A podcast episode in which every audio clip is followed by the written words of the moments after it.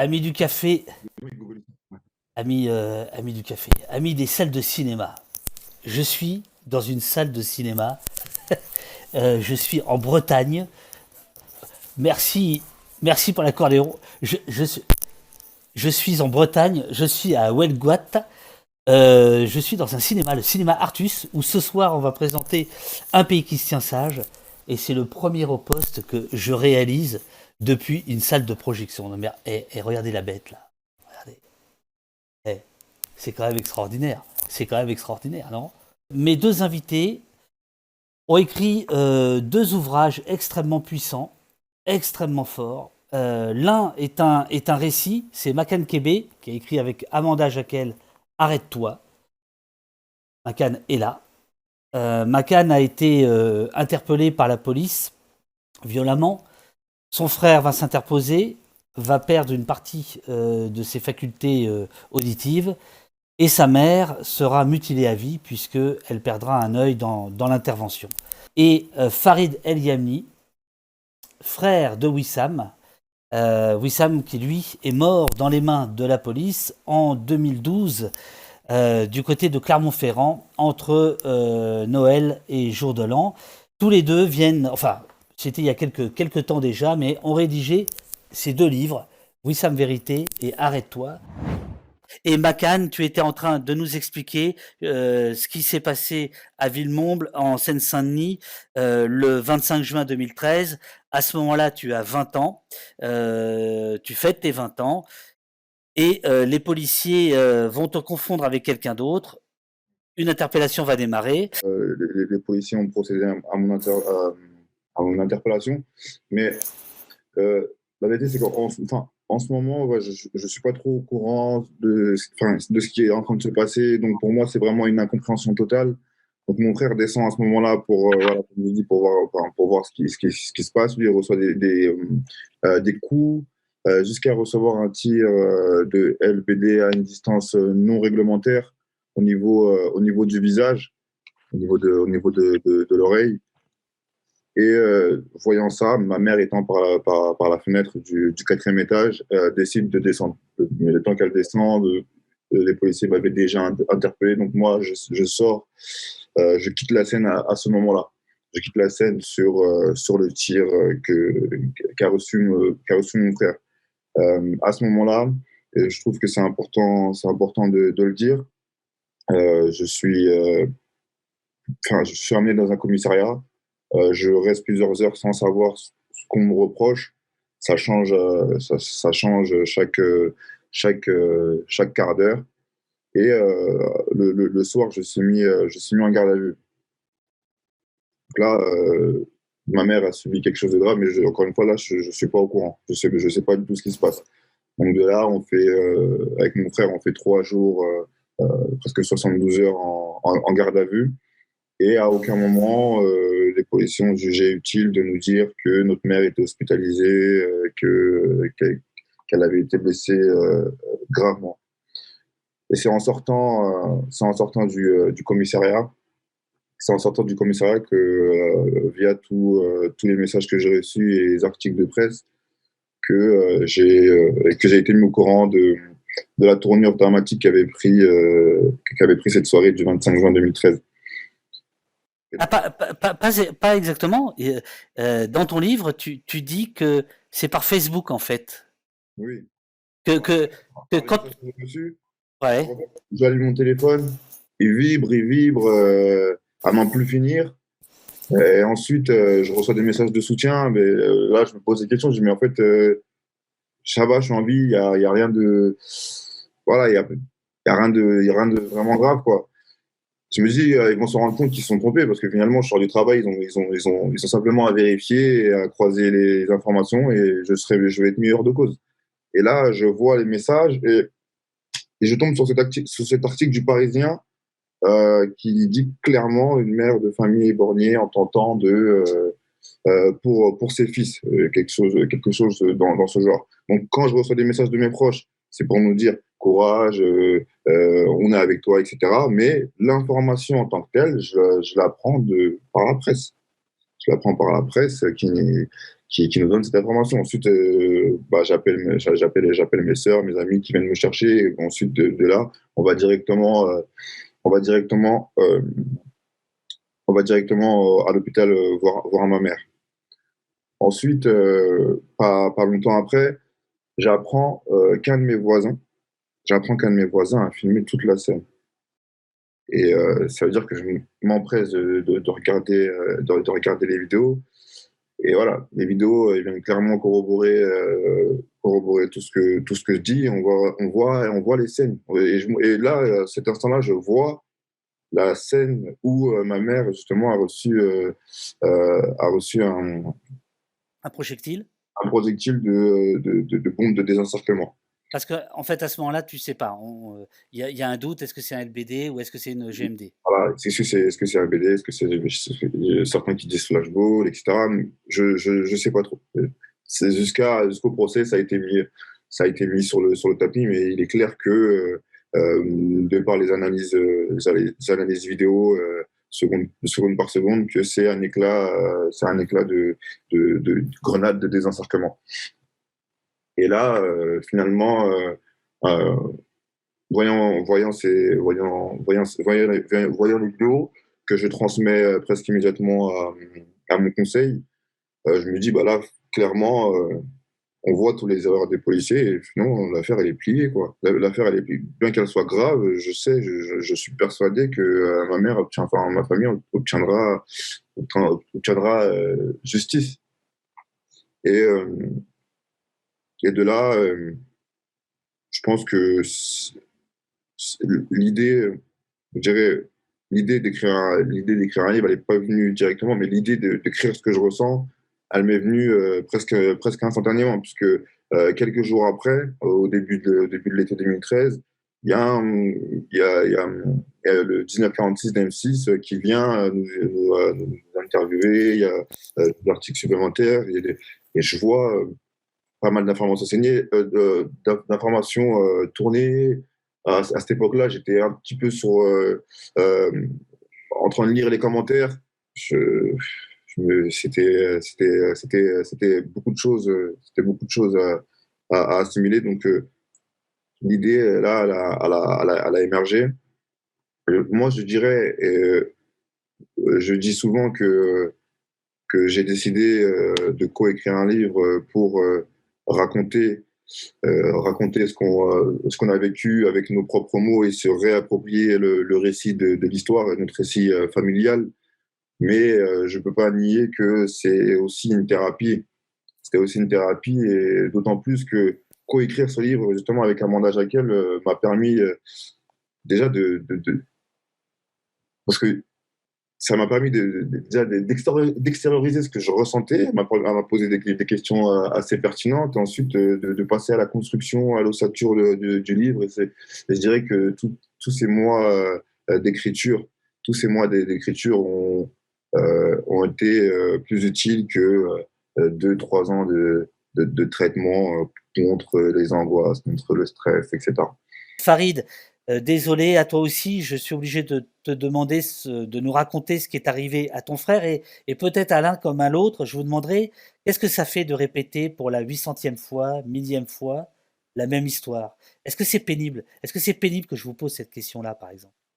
J'entends du livre euh, Où vous en êtes, la fameuse question Où vous en êtes, effectivement, pour dire la vérité. Euh, bon, déjà, je te remercie de nous donner la parole, mais d'un côté, c'est normal c'est normal de, de présenter, euh, d'expliquer où on en est et je peux totalement le comprendre. Et effectivement, c'est parfois, euh, comment dire, euh, pas simple de répéter les choses et de s'apercevoir, en fait, c'est surtout ça. Répéter à la limite quelque chose qui, qui entraîne, mais parfois on a l'impression que ce qu'on répète, bah, les gens entendent ce que, ce que, je dis dans le livre, hein, persuader, convaincre.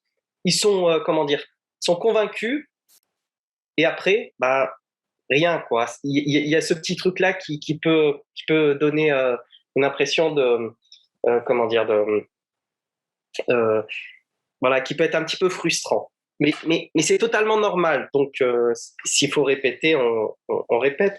Mais, et, et, puis, de toute façon, on répète jamais de la même manière. Alors, pour, pour l'histoire de mon frère.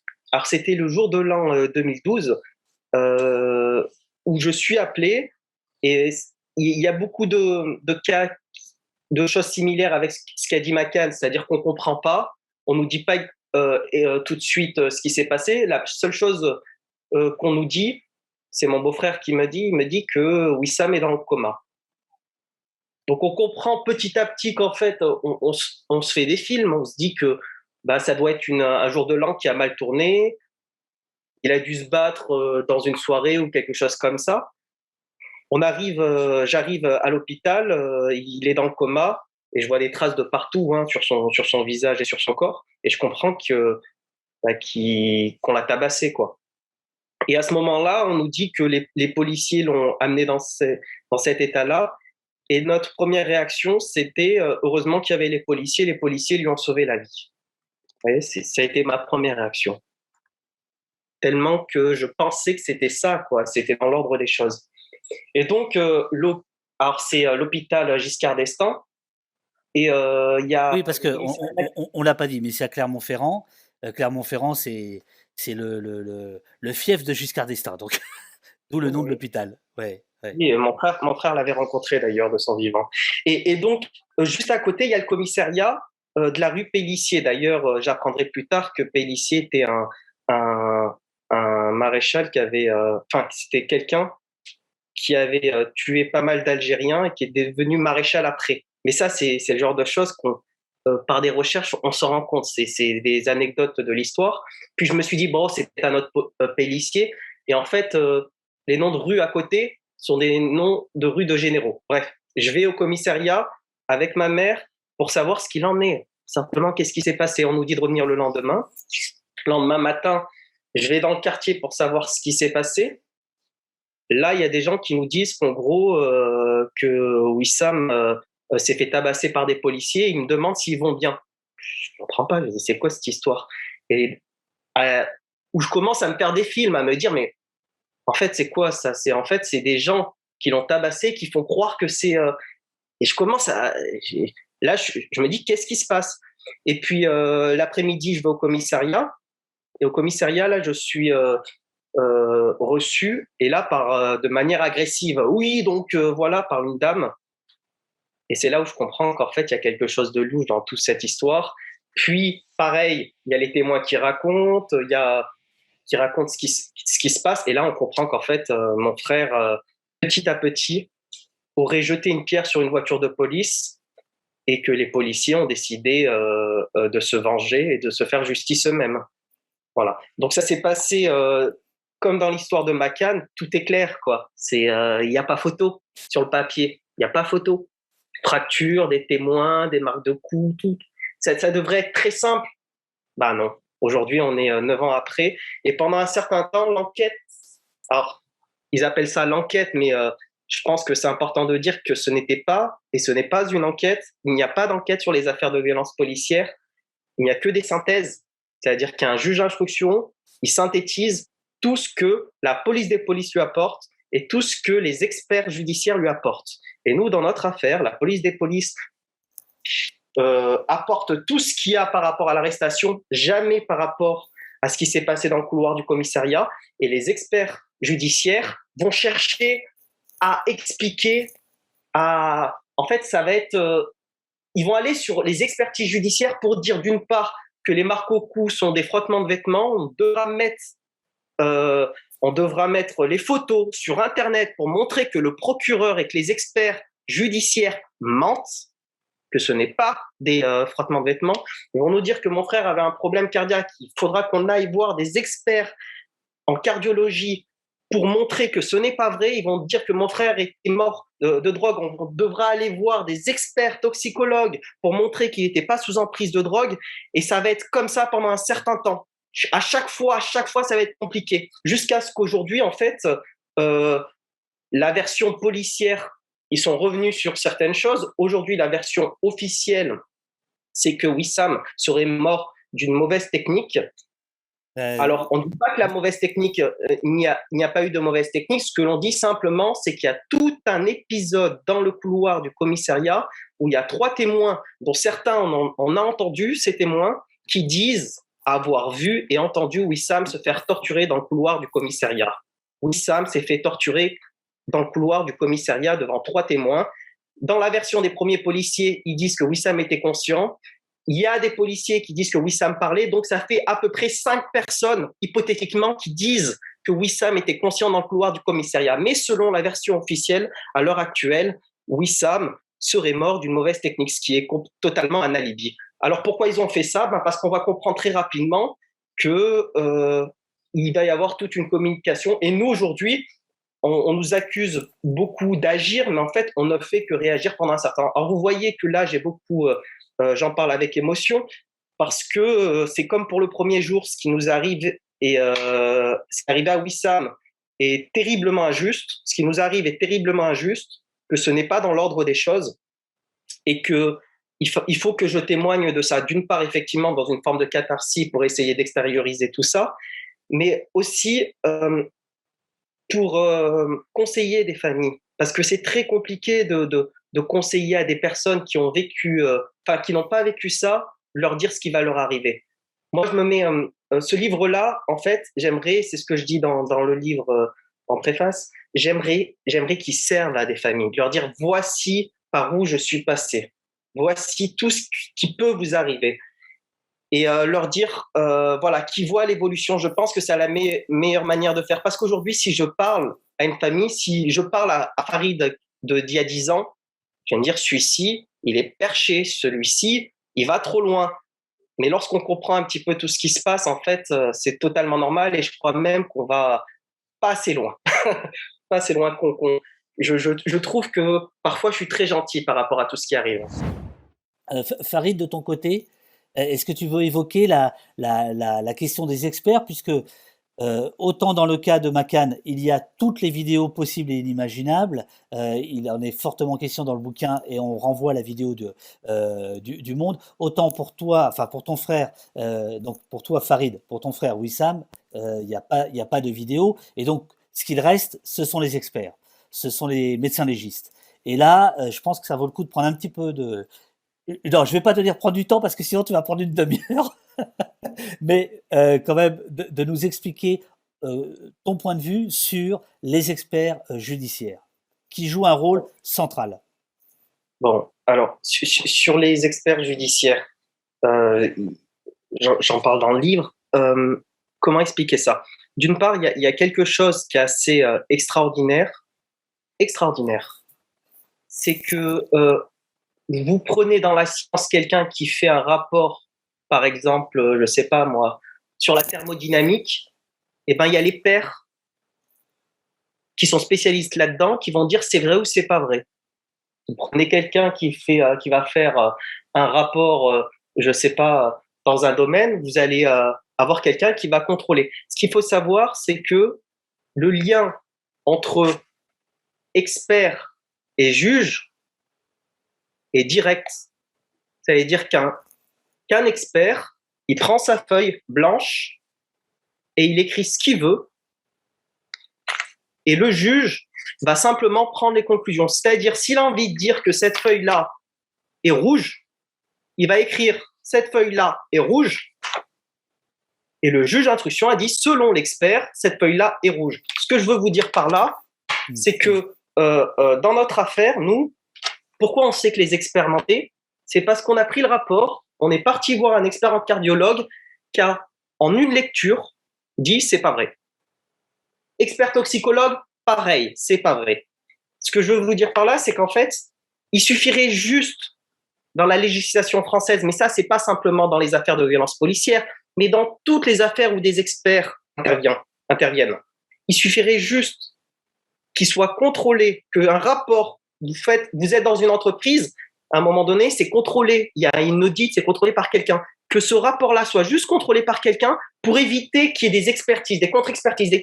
Mais ça, en fait, euh, pourquoi? Parce qu'en fait, ils savent déjà, en prenant un expert, ils savent déjà, bah, le gars, euh, il a dit dans plusieurs expertises euh, que, je sais pas moi, que les gens avaient des problèmes de cœur. Donc, c'est un petit peu il y, a une forme de téléologie, quoi.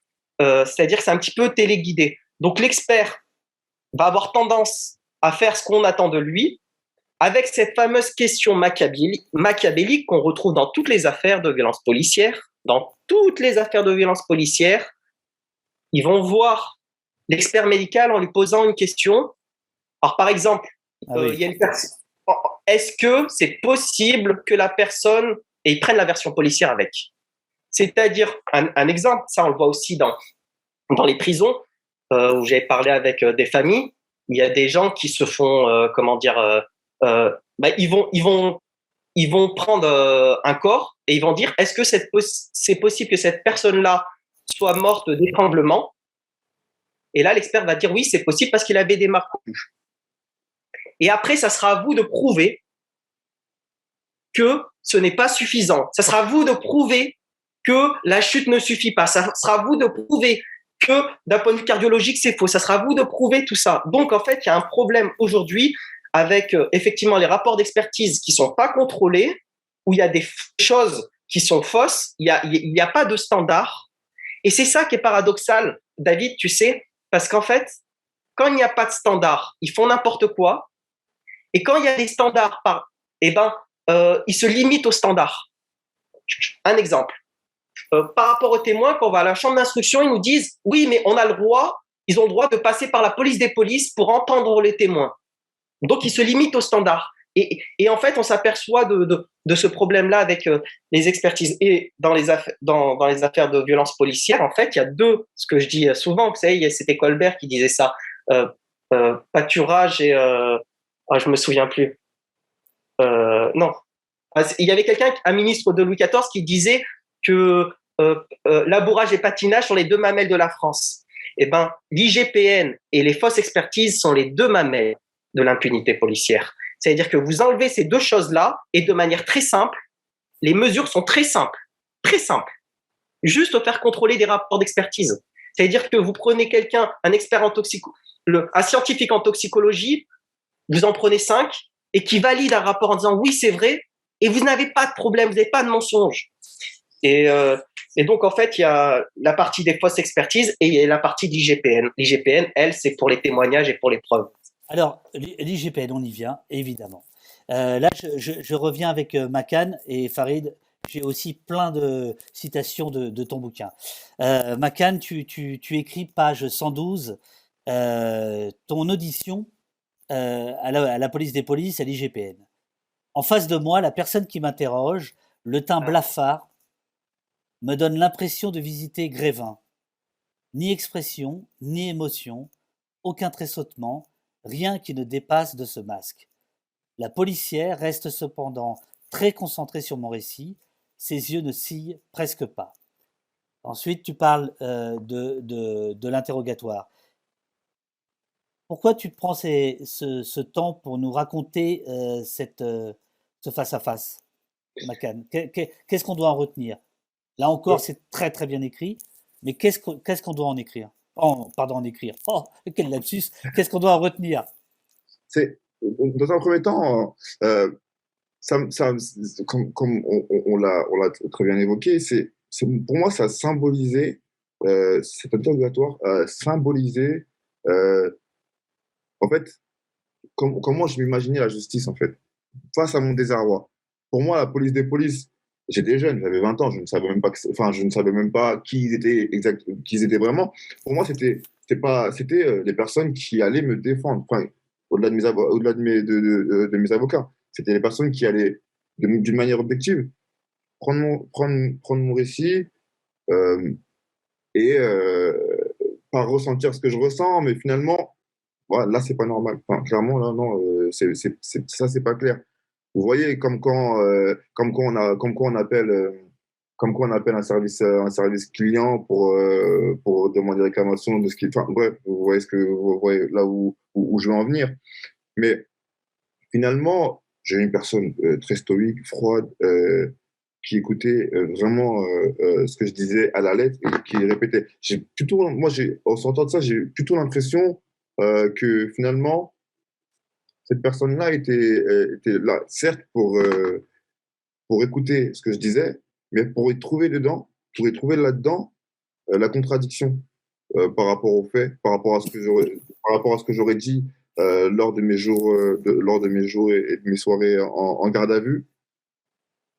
Et finalement, ça s'est confirmé lors du procès quand on a vu les rapports, quand on a vu les rapports de, de, l'expertise de, de l'IGPN. Alors, cela dit, Macan, ce que je trouve éclairant dans, ton récit, c'est que tu, tu, as l'honnêteté de dire qu'en fait, il y, a, des conclusions presque contradictoires.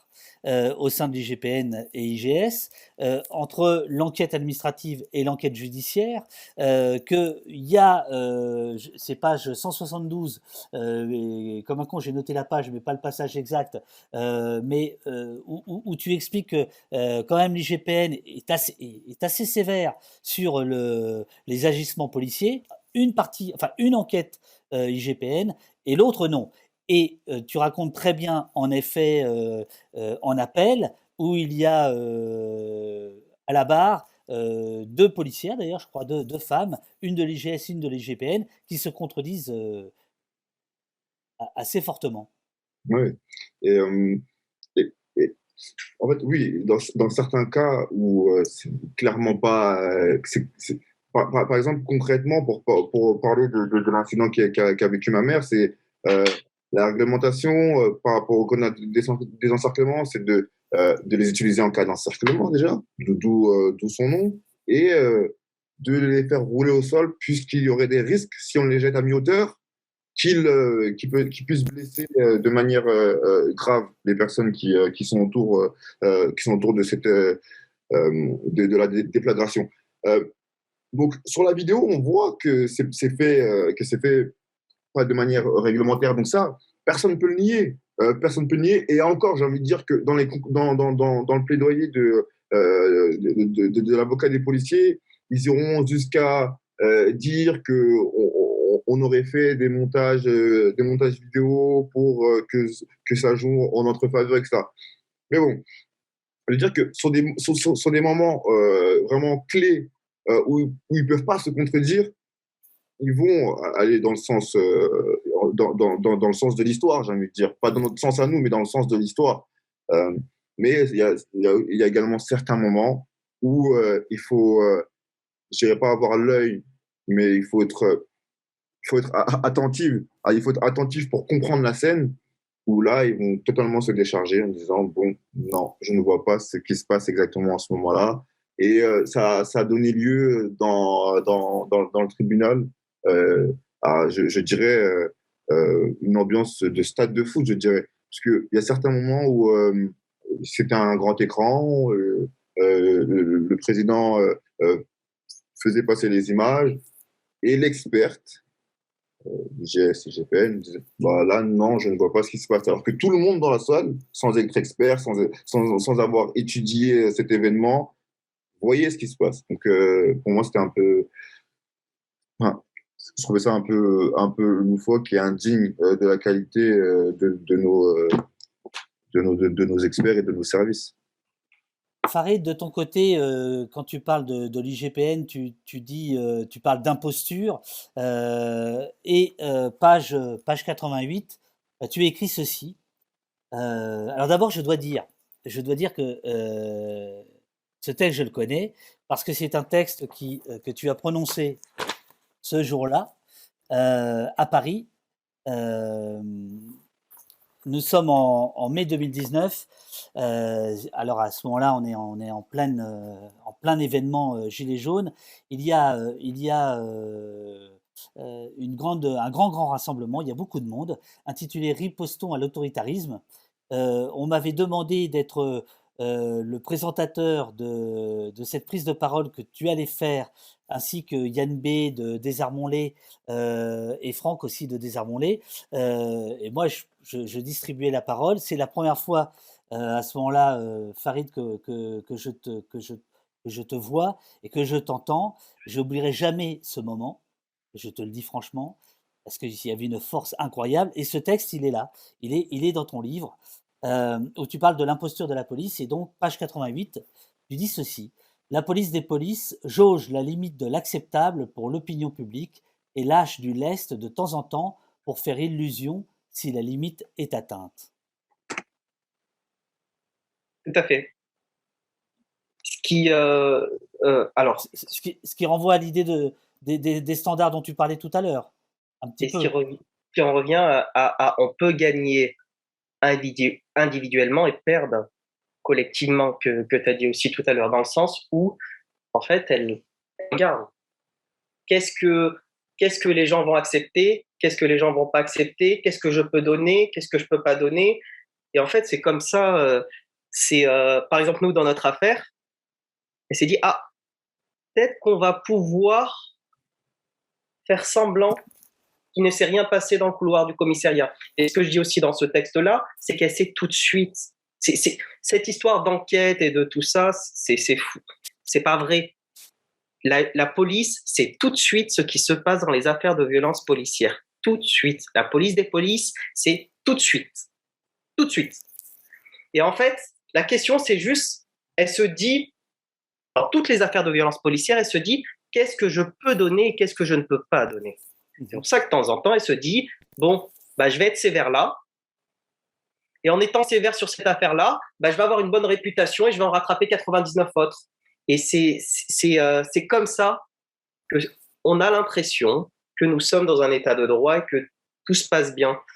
Parce qu'effectivement, si on était dans une dictature et qu'ils étaient euh, systématiquement, euh, comment dire, injustes, bah, ça se verrait. Là, c'est un petit peu du. c'est la police des polices, c'est la hiérarchie policière. Ils sont loin d'être cons. C'est des gens, c'est des commissaires, des, ils sont très loin d'être cons, ils ont une expérience, ils savent, et en fait, leur but, et ça, c'est, ils le disent, c'est l'image de la police. C'est préserver l'image de la police. Et la question, elle est là. Dans une affaire, ils se disent comment je vais préserver l'image? Soit, alors c'est pas des mensonges directs, c'est soit on évite, c'est-à-dire comme nous dans notre affaire, lorsqu'on va chercher le dossier médical, bah, il y a une preuve qu'on a entre les yeux, on a devant nous des photos prises par les médecins, ben on les prend pas, personne ne le saura. Donc on prend le dossier médical. Si les médecins nous avaient pas appelés pour nous dire ils ont pas pris les photos, on l'aurait jamais su. Les témoins, si on les a pas contactés, certains de ces témoins nous ont dit qu'ils ont tout raconté à la police des polices. On n'aurait jamais su, on aurait dit bah les témoins ne veulent pas témoigner. Si euh, dans les affaires euh, ceux qui se sont occupés, euh, la personne qui a fait l'enquête dans notre affaire, en fait, c'est occupé aussi de la, euh, de la mort de Karim Boudouda juste avant à Grenoble.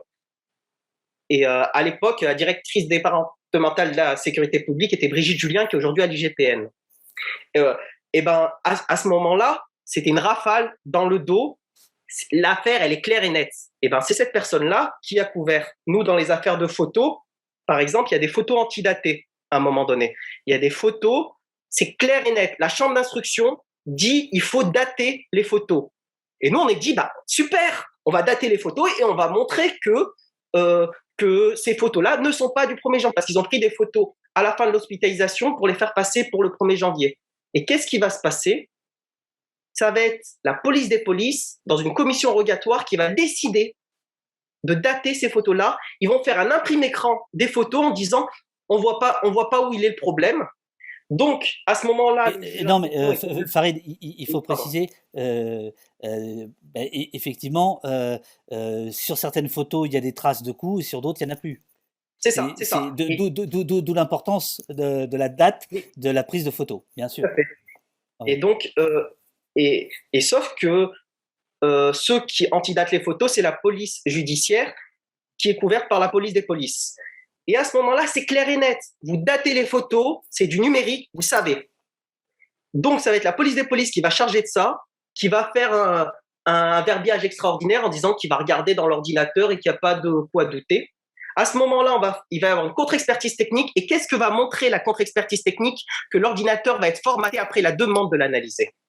Et c'est là où je dis les règles. C'est-à-dire qu'ils ils antidatent des photos. Il y a des photos, il y a toutes les preuves et eh ben la police des polices, par un truc, un stratagème de, verbiage extraordinaire, va essayer de dire oui, ben on a regardé, on voit pas où est le problème. Vous savez, ils n'ont pas dit que les photos ne sont pas. Ils ont dit on a regardé, on voit pas qu'il y a eu le problème. Donc c'est du machiavélisme. Et ça, dans les affaires de violence policière, l'IGPN, vous le regardez.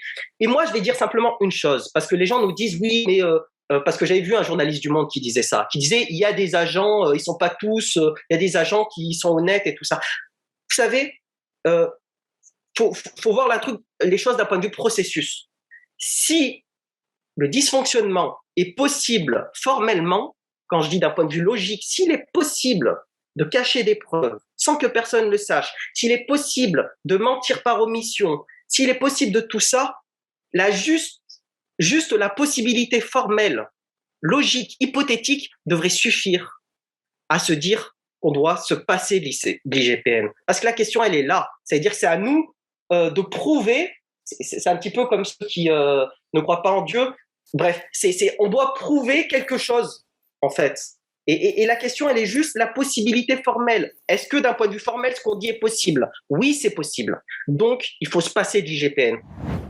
Dans le système, il y a aussi euh, le rôle de la presse. Alors, cela dit, quelle ne fut pas ma surprise de voir que, par exemple, euh, tu en as d'ailleurs parlé tout de suite au début, c'était marrant. Euh, finalement, vous allez donner les premières images, c'est à M6 que vous allez les donner. Et si mes souvenirs sont bons, ils font plutôt du bon travail. Oui. Ils font plutôt du bon travail. Hein. Euh, après, il va y avoir les Arocs. Tu es ulcéré par la couverture que tu décris très bien, qui effectivement est un peu naze. En revanche, tu dis Ah, le, dossier n'est pas si mal. Et donc, si je comprends bien dans ton, dans ton bouquin, euh, sur les journalistes, tu as, tu as, tu as une, une, appréciation qui est, qui est variable, en fait. Oui, mais en fait, moi, j'ai une relation euh, avec, avec certains journalistes aujourd'hui qui sont euh, clairement devenus des clairement devenus des, des, amis, je dirais même des amis assez proches. là, on peut l'exemple d'Amanda. Mais en fait, finalement, se dire que je vais donner mon récit et ensuite je vais attendre de savoir si ça a bien été retranscrit ou ça a bien été dit ou ça a bien été utilisé ou si, ça correspond à mon image et si ça ne joue pas en, défaveur euh, de, de, ma famille. Ça, c'est comme je vais au poker, ça. Parce qu'encore, aujourd'hui, si je prends mon exemple à moi, l'exemple de, de, de, ma famille, on a, ça va, on a encore, on a de, de, de ce côté de l'histoire été assez épargné. Euh, je, me souviens, là, pas c'était pas plus loin qu'en 2020, lors du prochain appel, euh, j'ai vu euh, la plupart des journalistes être vraiment étonnés à l'annonce, des verdicts. Mais finalement, c'est ce, cette partie de hasard, de ne pas savoir, qui, m'a donné envie de, me réapproprier ce, récit-là et pas attendre pas attendre euh, que, que des journalistes veuillent bien en parler. Euh, et ça a été plus parlant pendant les procès en première instance et en deuxième instance, comme si c'était des, des, jugements en cour d'assises. Le premier jugement a duré, si je me souviens, très, si je me souviens bien, un peu plus de dix jours. Donc tous les jours, tous les jours, il y avait des articles de presse qui sortaient du Parisien, enfin du, du multitude de, de, de, de, journaux. Mais en fait, ils, ils retranscrivaient ce qu'ils avaient entendu durant les, durant les, euh, durant les, les, débats. C'est-à-dire mhm. que il va, il, va, il, va, il va y avoir un débat le soir. Euh, enfin, il, y, a il y aura des, des certaines choses euh, qui sont logiquement de la sphère privée qui vont se retrouver sur la place publique, notamment quand il y a les experts, quand il y a les, les, les experts euh, psychologues qui vont euh, faire un, portrait de, ma mère après les incidents, le portrait de ma famille, etc. C'est-à-dire que déjà, on est éprouvé par cette journée au tribunal, et le soir, on va rentrer, on, va, recevoir une notification, euh, et il y aura une synthèse de notre vie, de notre vie familiale, des épreuves qu'on a pu traverser, notamment par exemple du décès de mon père. Ensuite, il faut, faut s'expliquer, il y a des certaines choses qu'on ne dit pas forcément à ses proches, et ensuite il faut, il dire mais pourquoi, etc. Donc à ce moment-là, c'est là qui a vraiment, euh, c'est ça, qui m'a vraiment donné euh, l'envie finale de dire mais en fait, ok, euh, je vais tout reposer à plat et je vais raconter comment je l'ai vécu, comment on l'a vécu, qui on est finalement, qui on est comment on l'a vécu, comment on est tombé, comment on s'est relevé et comment on pense, qu'est-ce qu'on pense finalement? Farid, sur les journalistes, euh, tu es un peu plus, tu es un, peu plus, euh, un peu plus dur que que Macan. Euh, tu, tu, en attends un, petit peu moins, page page 116 de, de, de ton livre. tu dis bon, Euh, alors, c'est le dernier texte d'ailleurs, euh, où tu reprends le tutoiement et qui est un peu un texte de conseil euh, à ceux qui pourraient traverser une épreuve comme, celle que vous traversez tous les deux et les autres familles endeuillées par les violences policières. Tu dis, il te faudra aussi faire confiance à des journalistes de confiance et à te méfier des vautours. Certains journalistes ne sont pas déconstruits pardon, certains journalistes ne se sont pas déconstruits, ils ne voient pas qu'ils voient le monde d'un point de vue subjectif et qu'ils estiment objectif. Quand tu leur parles, ne cherche pas simplement à répondre, mais cherche plutôt à définir ce qui t'amène à répondre ainsi. C'est ainsi que tu les aideras à se déconstruire. J'imagine que tu parles d'expérience, la Farid.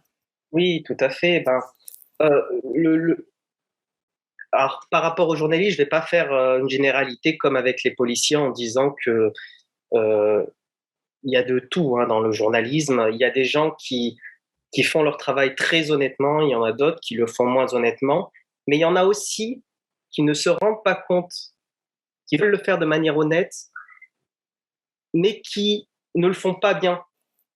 Et euh, quand je vous donnais l'exemple... Bah, vas-y, vas-y de, de, bah, de, celui du journaliste qui nous dit qu'il y a des agents d'IGPN. Non, non, t'as pas le droit quand tu es au monde de dire un truc comme ça, une connerie comme ça. T'as pas le droit, c'est pas possible. Après, tu, je peux rester, on peut prendre des affaires, toi tu les as vues, une centaine d'affaires, à la fin c'est clair et c'est net. Quoi. Et euh, quand, quand je parle de ça, c'est que moi, il y a eu des journalistes, le procureur est parti devant la presse mentir. Mentir.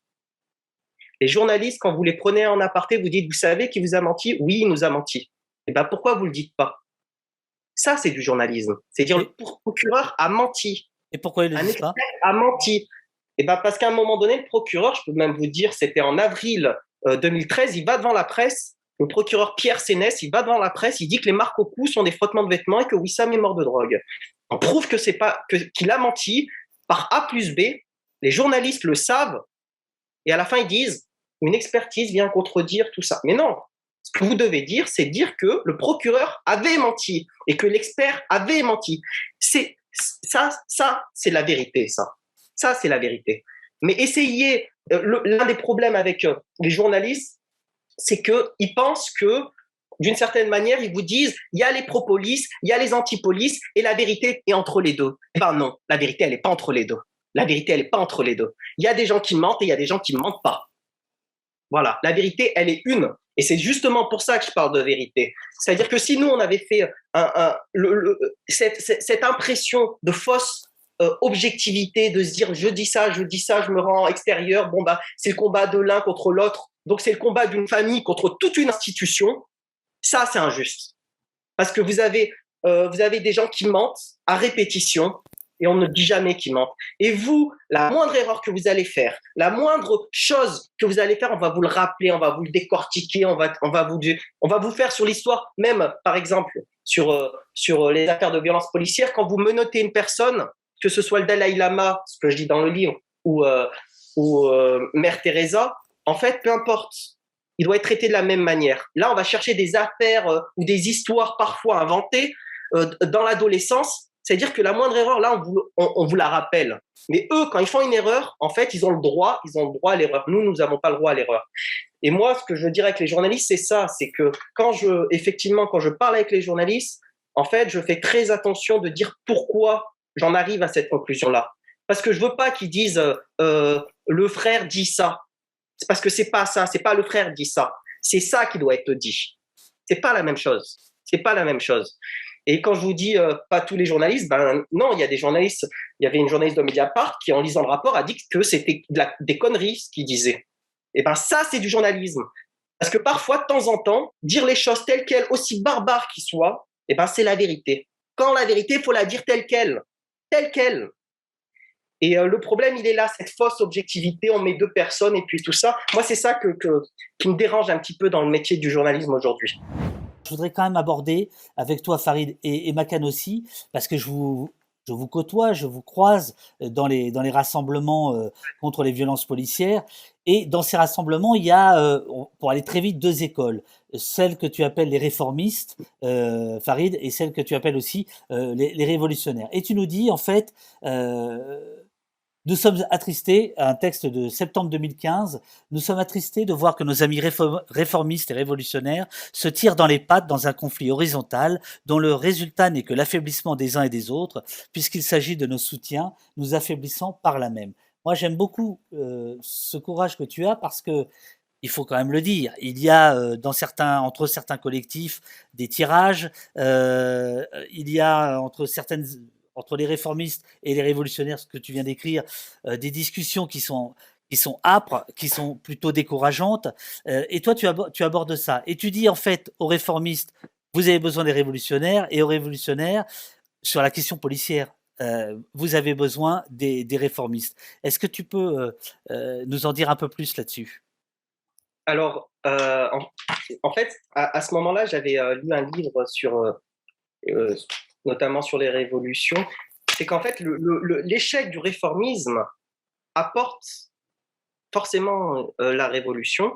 Et euh, en même temps, euh, comment dire, le fait, alors ce que je dis dans le livre, le fait de croire qu'on peut se passer de police de la même manière qu'on pouvait, à un moment donné, qu'on pouvait croire qu'on pouvait se passer de roi, rendait forcément les policiers, rend forcément les policiers moins tyranniques comme ils rendent les rois moins tyranniques.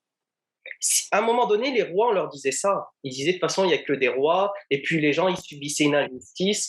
Avec la noblesse, c'était ça. La, noblesse, c'était ça. C'était de toute façon, il y aura des rois, donc il faut faire les guerres, on vous protège de l'extérieur, c'est comme ça, et puis point barre. Et puis à un moment donné, il y a quelqu'un qui s'est dit, mais on peut se passer de roi.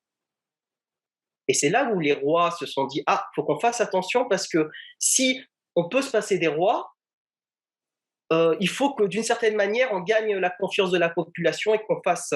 Moi, ce que, ce que je pense, c'est qu'il y a, il y a un problème euh, dans la police qui est un problème central, c'est l'esprit particulier. Il y a un esprit particulier qui est en contradiction avec l'esprit public, avec la volonté générale. Mon, cher Farid, je, je, je, vois que tu glisses sur la police, mais là, euh, je te parlais plutôt de l'autre côté. Euh, de, voilà, quelle, euh, quelle, euh, quelle position prendre et comment. est-ce que les deux positions sont conciliables? On n'a pas parlé de l'abolition de la police, tu, tu, tu, tu l'évoques un peu. le, problème, le problème des révolutionnaires, c'est qu'à un moment donné, ils oublient le concret. C'est que si on peut éviter, par exemple, que quelqu'un se prenne, que quelqu'un se fasse tuer ou que quelqu'un se prenne un flashball dans les yeux, eh ben, ce serait, c'est scélérat. C'est-à-dire que le fait d'être, de vouloir totalement un changement sans une réforme, ça, c'est problématique. Et le problème euh, euh, des réformistes, malheureusement, c'est qu'à force de s'adapter, eh ben, ils, euh, s'adaptent avec, d'une certaine manière, le mensonge. Et que, d'une certaine manière, prendre une position radicale, radicale en disant on peut se passer de vous, on peut aller sur la violence, on peut aller là-dessus, fait qu'à côté, là, ils commencent à écouter. Voilà. Parce qu'en réalité, le, problème des réformistes, c'est qu'ils pensent que les choses peuvent changer par euh, euh, une volonté, quoi, et euh, par, par elles-mêmes. Et eh ben non, malheureusement, on est en France, et en France, à chaque fois qu'il y a eu des changements, ça s'est fait dans le rapport de force, en fait. Et, donc, il faut à un moment donné aller dans cette direction-là aussi. voilà, c'est je vois du positif et du négatif dans les deux, et, et c'est une manière de dire à chacun euh, vous, le voulez ou non, le, révolutionnaire, vous avez besoin du réformiste parce que sans qu'il il faut aller au bout du réformisme pour comprendre que c'est impossible et le réformisme, vous avez besoin du révolutionnaire pour faire avancer les choses parce que les choses, elles avanceront quand ils seront obligés euh, à un moment donné de céder sur certaines choses. Macan, ton point de vue là-dessus? Et après, je vous pose euh, rapidement des questions du chat mon point de vue, il, reste assez. Il, est vraiment. Il, reste différent. Moi, je. J'ai envie d'y croire. C'est pour ça que, à la fin du livre, je m'adresse euh, à la future génération, à mes neveux, à mes nièces. Oui, je, suis d'accord avec toi, Farid. Il y a la plupart des révolutions qui ont été menées euh, dans la violence, euh, la plupart des réformes qui ont été dans, qui ont été dans la violence. Mais à, l'image de, certaines, de certaines problématiques qui sont en train de changer, notamment par rapport, euh, euh, par rapport, par rapport aux droits, aux, droits des femmes, par rapport à l'égalité des salaires, par rapport à la reconnaissance de certaines violences qui, qui certes, sont moches par, sont moches par, par les actes qui ont été, qui ont été subis et, faits. Mais il n'y a pas eu de, il a pas eu de, bain de sang pour qu'aujourd'hui les jeunes se posent cette question très tôt, à savoir la place de chacun et de chacune dans la société. Moi, j'y crois encore. moi, je prône et je suis pour euh, la non-violence. Je, je prône euh, la non-violence, tout en sachant que certaines fois, euh, en, en, en, disant cela, bah, on, on, est moins écouté, on nous considère moins. Mais je préfère, euh, je préfère, je, je préfère euh, ce, cela. Je préfère cela à, à, à la violence parce qu'aujourd'hui, je ne veux pas, je ne veux pas être moi, à, être à l'initiative euh, à, l'initiative euh, d'un acte, euh, euh, d'un acte aussi, aussi terrible qu'a vécu, qu'a vécu ma famille. Bon, merci beaucoup d'avoir pris du temps pour venir nous parler de vos, de vos vies, de vos visions et de vos deux livres. Voilà, je les mets ici. bon, c'est bientôt Noël, hein. hein. les amis, c'est bientôt Noël. Faites pas les cons, faites des vrais cadeaux, quoi. Voilà, ça c'est des vrais cadeaux des cadeaux que vous pouvez vous faire à vous-même d'ailleurs, euh, tant, tant ils sont puissants euh, dans le fond et dans la forme. Voilà. Euh, Farid, merci, merci beaucoup. Euh, depuis, euh, depuis Clermont, euh, Macan, je sais pas, Seine-Saint-Denis, non Seine-Saint-Denis, ouais, exact. Seine-Saint-Denis. Villemonde. Villemonde. Ouais. Ok, super, super. Merci. Merci David, et merci à, à tout le monde. Merci, merci à vous deux.